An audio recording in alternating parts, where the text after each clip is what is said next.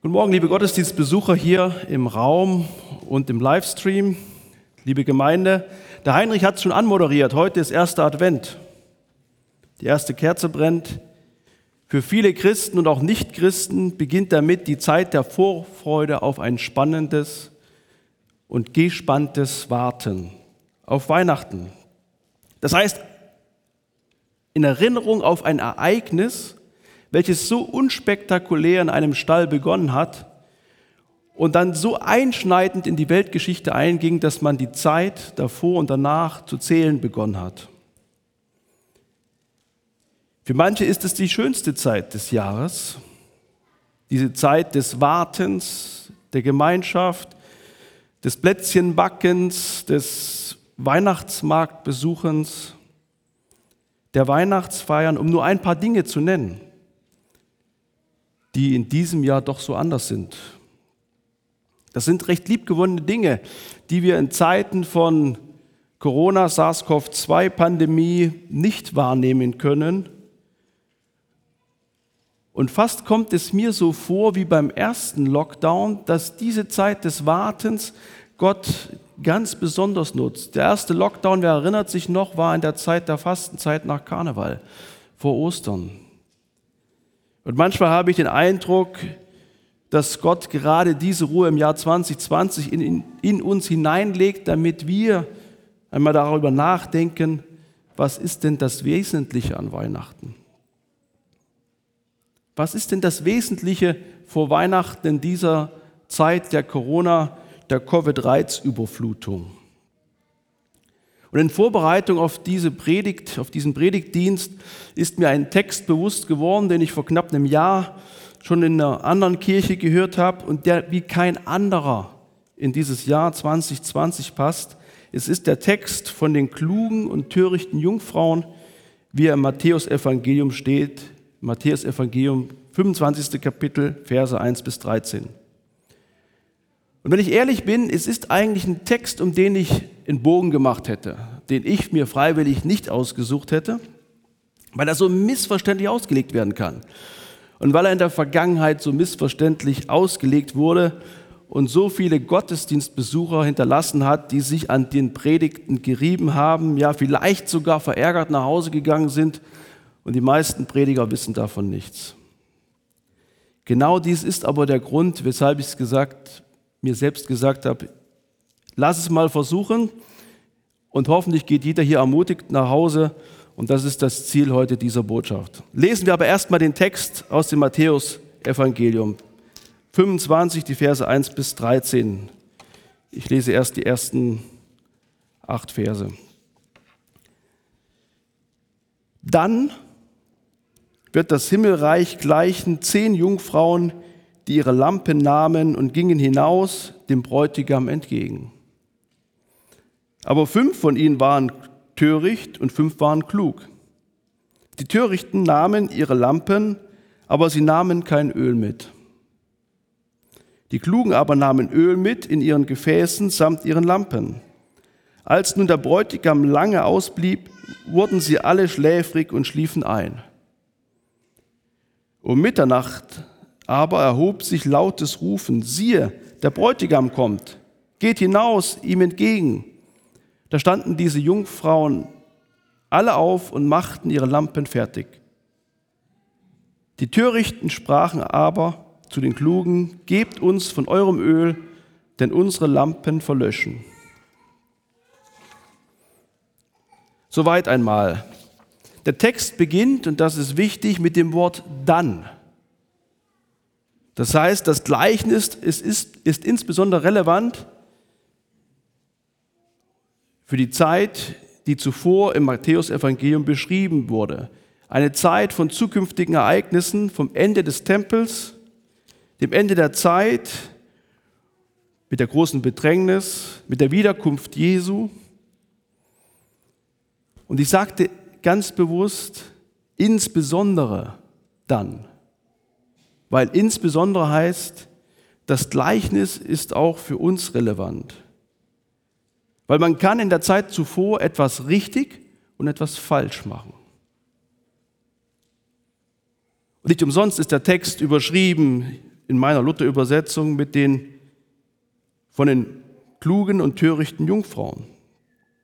Und allein dieser Titel löst doch bei dem Leser die Frage aus, ja, was ist denn jetzt klug und was ist denn vielleicht töricht oder dumm oder falsch, wie wir es heute sagen würden. Lesen wir nochmal die ersten vier Verse dazu. Dann wird das Himmelreich gleichen zehn Jungfrauen, die ihre Lampen nahmen und gingen hinaus dem Bräutigam entgegen. Fünf waren töricht und fünf waren klug. Die Törichten nahmen ihre Lampen, aber sie nahmen kein Öl mit. Die Klugen aber nahmen Öl mit in ihren Gefäßen samt ihren Lampen. Versuchen wir einfach mal, uns an die Fakten zu halten, damit ich mich nicht auch verheddere, wie so manch anderer in der Vergangenheit. Und ich weiß, es ist sehr, sehr schwierig, sich nur an die Fakten zu halten. Fakt ist, es handelt sich um zehn Jungfrauen oder junge Frauen, die üblicherweise die Braut auf dem Weg zur bzw. während der Hochzeit begleiten.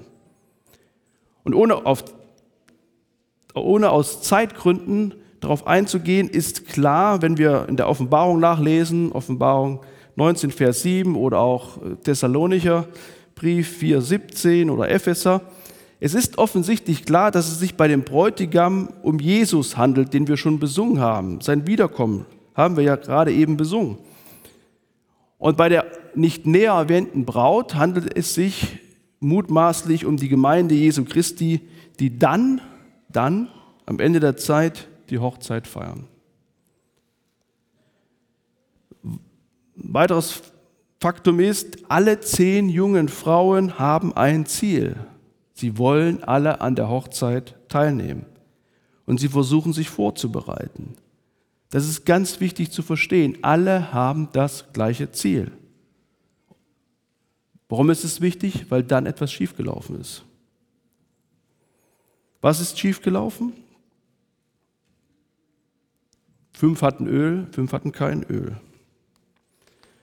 Jetzt gibt es ganz, ganz viele Prediger, die versuchen, und das trifft auf alle Kirchen zu, wie gesagt, ich war vor einem Jahr in der Kirche, äh, die nicht die unsrige war, da hat man auch versucht, das auszulegen, die versuchen an dieser Stelle sehr viel in Lampe, in die jüdische Hochzeit, in das Öl oder was auch immer, in die Flamme hinein zu interpretieren.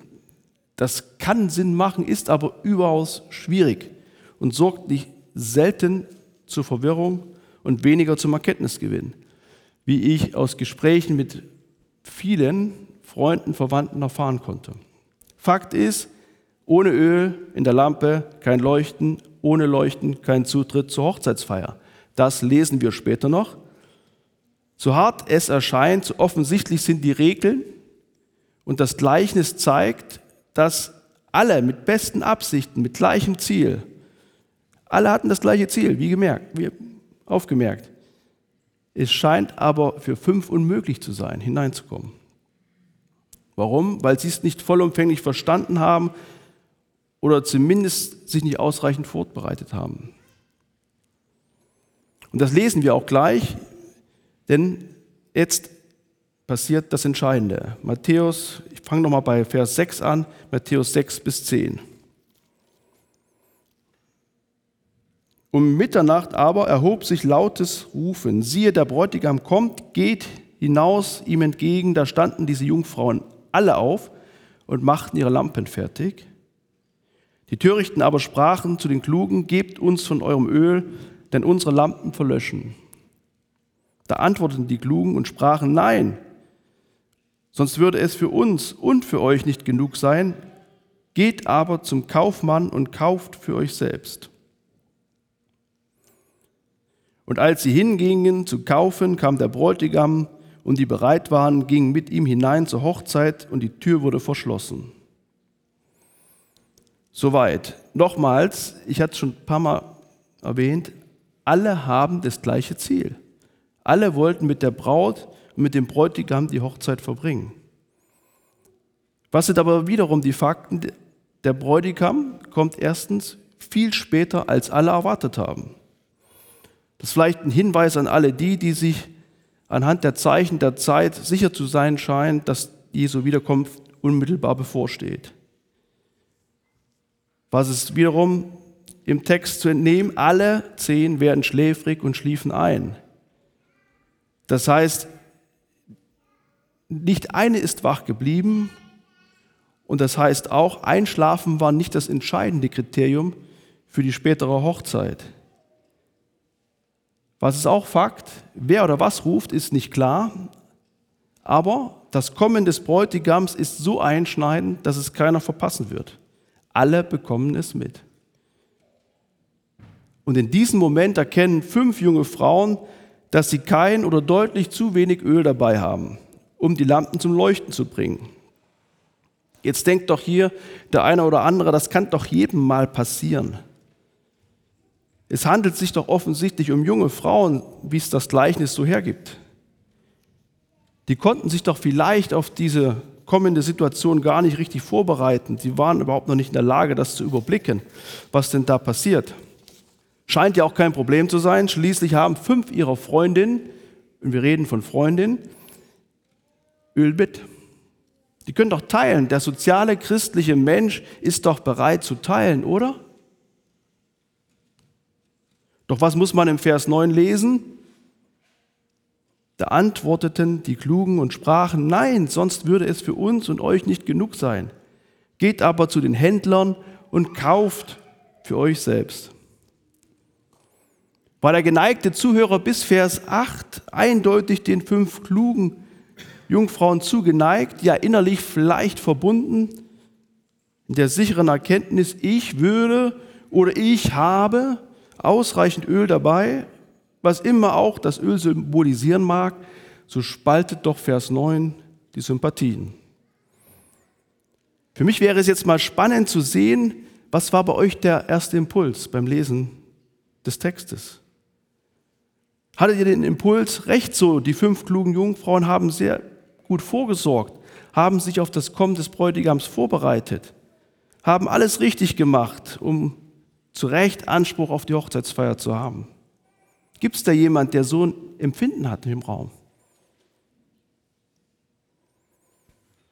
Weil es gibt für mich noch einen zweiten Impuls, den man als Leser dieser Verse haben kann. Und ich gebe zu, dieser Impuls, den hat es in der Regel bei mir ausgelöst. Nämlich, es ist doch schon ziemlich egoistisch, nicht zu teilen.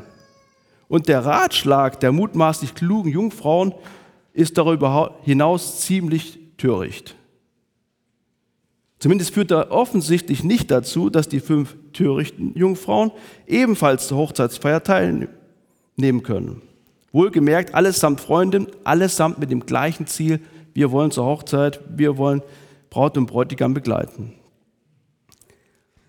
Und ehrlich gesagt, das macht mich richtig betroffen, ja richtig beschämt, wenn ich das auf mich oder auf die Christenheit insgesamt übertrage.